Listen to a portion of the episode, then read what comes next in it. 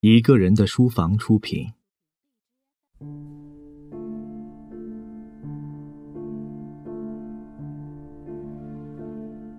德伯家的苔丝，作者托马斯·哈代，朗读者肖图马。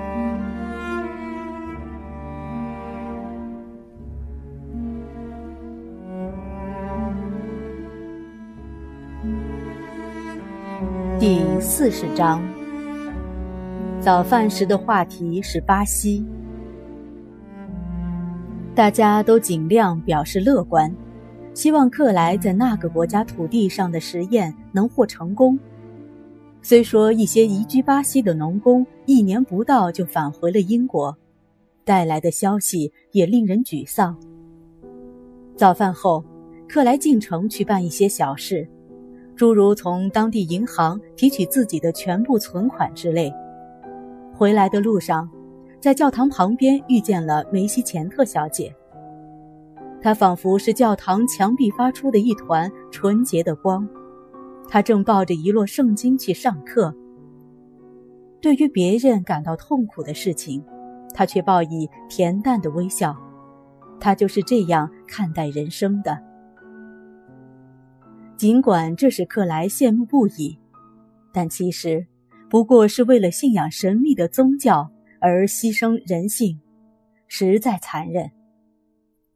他已得知克莱要离开英国，所以对他说：“他的计划很好，大有希望。”不错，毫无疑问是个赚钱的计划。他回答。但是，亲爱的梅西，他却突然改变了生活方式。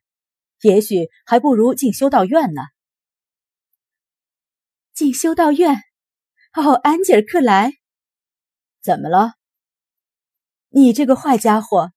进修道院意味着当僧侣，当僧侣就意味着信仰罗马天主教。哈，信罗马天主教就是犯罪，犯罪就得下地狱。安吉尔克莱，你可危险了。我可以信仰新教为荣。他故作正经。这时，克莱由于十足的苦难而发狂，故意侮辱自己的真正信仰，把他叫到跟前，悄悄在他耳边吐出一串想得出的最离经叛道的邪恶话语。眼见他白嫩的脸上露出恐惧，他爆发出一阵哈哈大笑。但发现他在为他的福利着急担心，只好打住。亲爱的梅西，请千万原谅，我想自己大概是疯了。他想他是疯了，于是会见结束。克莱重回牧师公馆，在本地银行，他存放了那些珠宝首饰，以备将来的好日子用。他还给银行付了三十磅。叫银行数月内寄给苔丝，以应他不时之需。再往他黑爪骨的娘家地址写了封信，告诉他自己所做的事。这笔钱加上上次给他的那笔，大约五十磅，但愿能足够应付他目前的需要。再说，他先已告诉他，倘若遇到紧急情况，可以求助于他的父亲。他认为父母最好不要与他联系，所以没告诉他们他的地址。老人们不知到底发生了什么，使小夫妻不睦，也没想到要跟他打听他的地址。当天，他又离开了家，因为想尽快办完余下的各件事。离开英国这带地方之前，还有一件最后该办的事情。他必须造访锦桥那座农舍，在那里，他与苔丝度过了婚后的头三天，房租得付，占用的房间钥匙该还给人家，还有两三件没带走的小东西要取。就在这片屋顶下面，一块最暗的阴影笼罩了他的生命。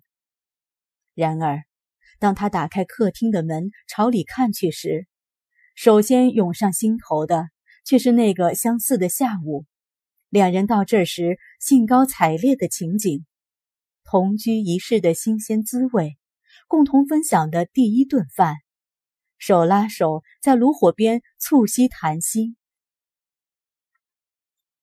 他来的时候，房东和妻子还在地里干活，只有克莱独自待在屋里。一股复苏的情感在心头膨胀躁动，这是他始料不及的。他上楼来到他的卧室，他从未与他共享过的卧室。那床是他走的那天清晨亲自铺的，依然平平整整。帷帐下的那只寄生草是他亲自挂的，还在老地方。三四个星期过去，它已变了颜色，叶子和红色的果实都已凋敝、皱巴巴的。安吉尔把它摘下来揉碎，丢进壁炉。站在这里，他头一次怀疑自己处理这件事的方式是否明智。更不必说是否宽容。但是，他自己不也被残酷的蒙蔽了吗？理不清的千愁万绪齐堵心头，不由在床边跪倒，眼泪汪汪的叹道：“哦，泰斯，要是你早点说出来，我就会原谅你呀。”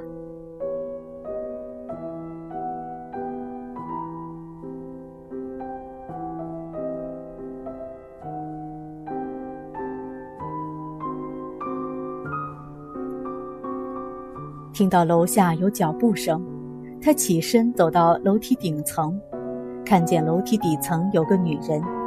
他抬头往上一看，原来是苍白皮肤、黑眼睛的伊茨修艾特。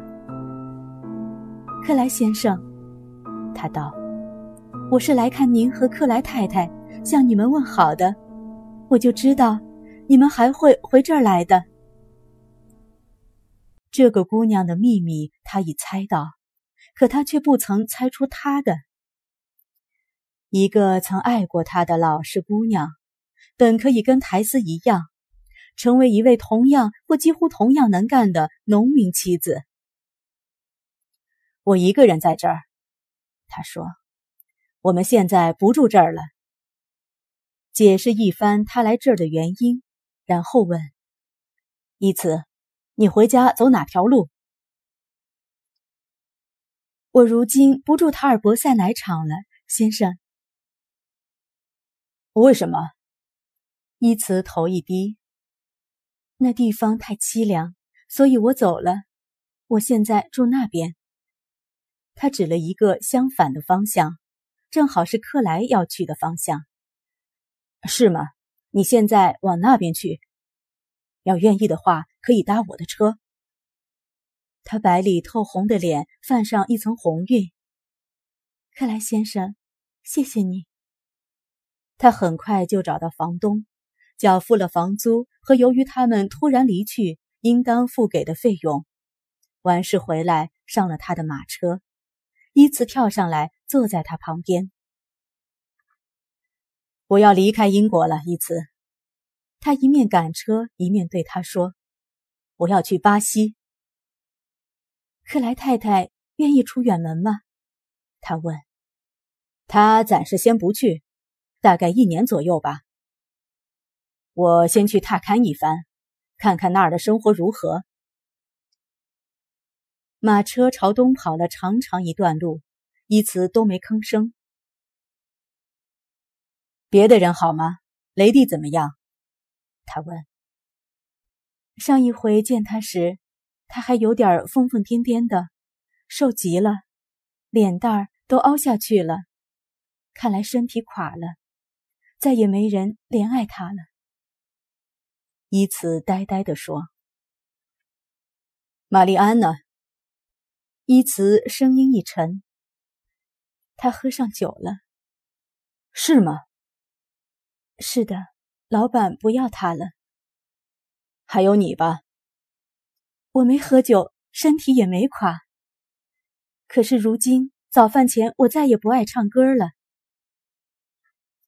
为什么会这样？记得当初你早晨挤奶时爱唱《爱神的花园》和《裁缝的裤子》，唱的真好听。啊，是的，你才来的时候是那样的，先生。可你在那儿住了一阵以后，就不是了。为什么没兴致了呢？他乌黑的眼睛一闪，看着他的脸，算作回答。一次，你多没出息呀！就为我这么个人。他陷入沉思。那要是，要是我向你求婚的话，你会怎么样？要是你求婚，我当然答应。你就会娶一个疼爱你的妻子。真的，千真万确。他激动的轻声道：“哦，我的上帝！难道直到现在你才猜到吗？”他们渐渐来到通往一座村舍的岔道口。我得下车了，我就住那边。伊茨突然道。自先头承认爱他之后，他一直没再开口。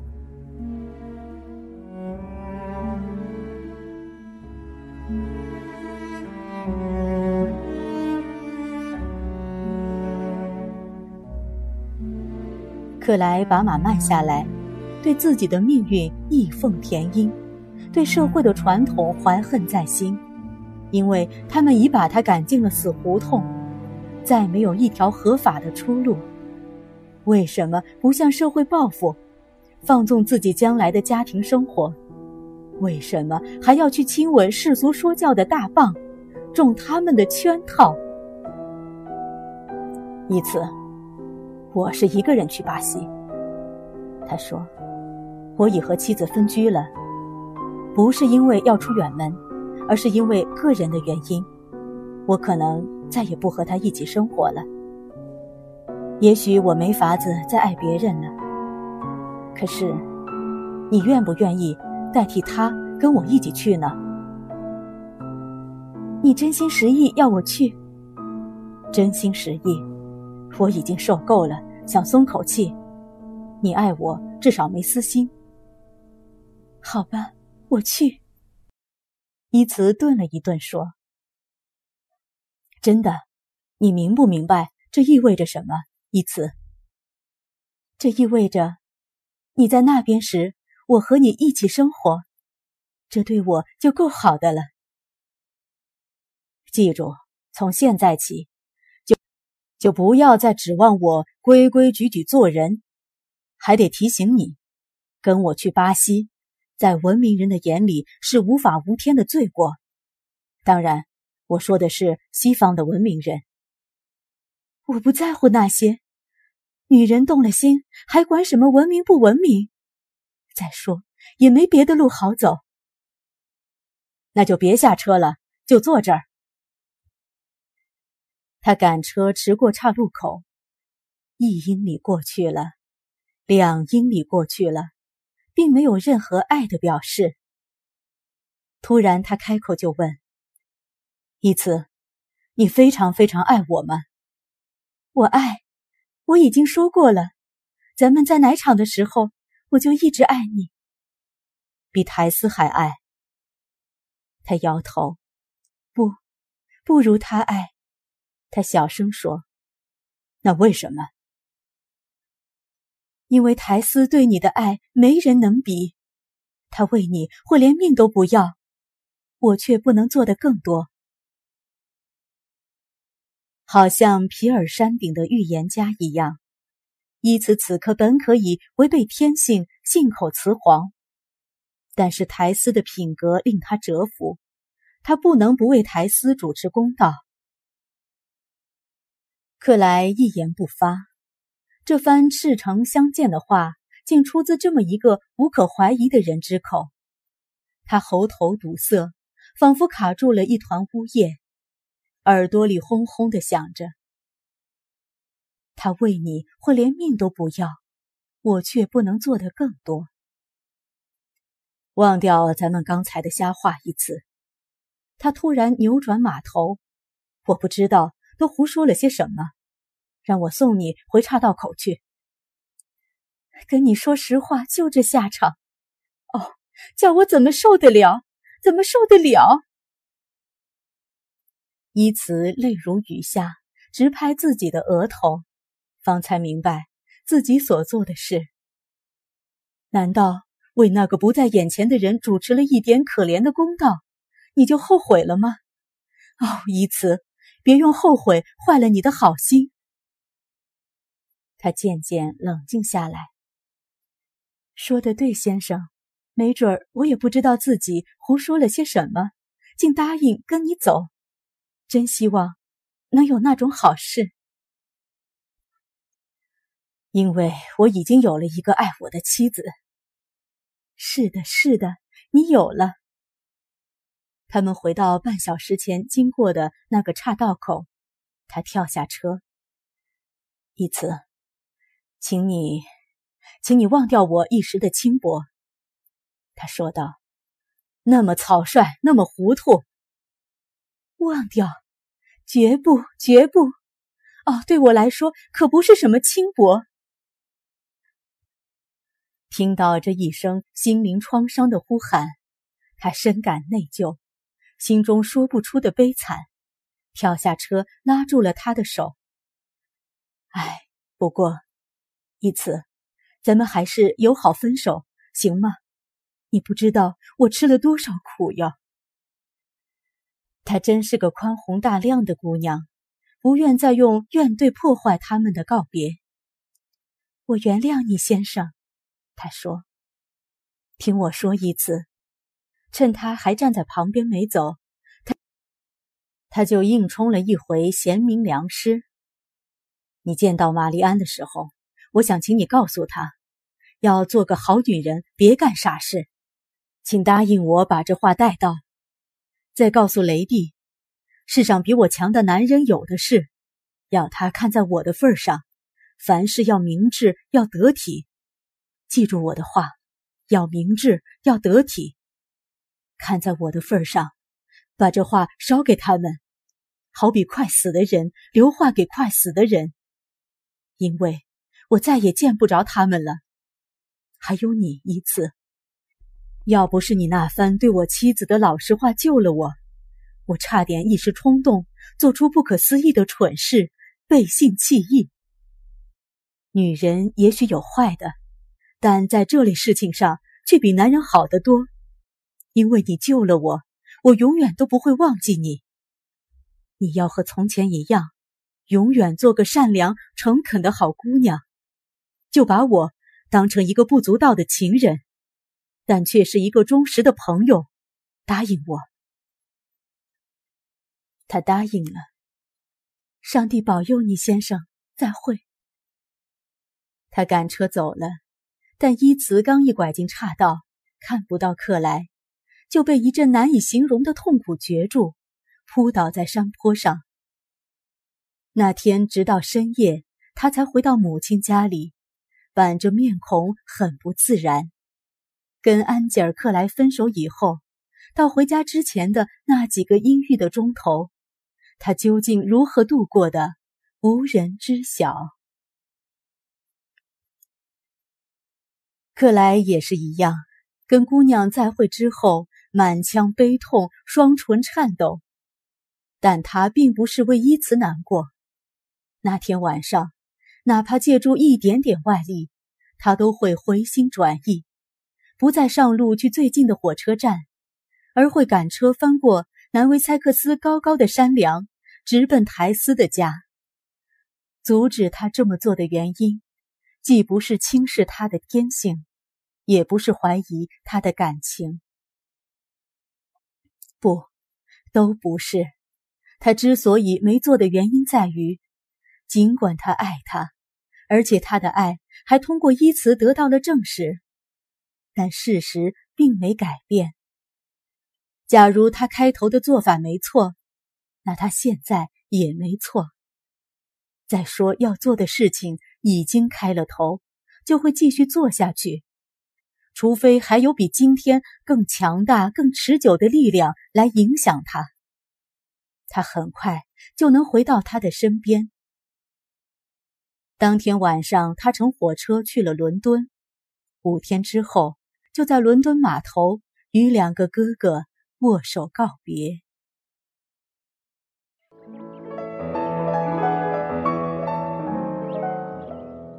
感谢收听《一个人的书房》。微信搜索“一个人的书房”，获取详细收听及下载方式。如果您碰巧喜欢我们的节目，请多多向身边爱读书、想读书的朋友推荐，让更多的人听到我们。下期节目见。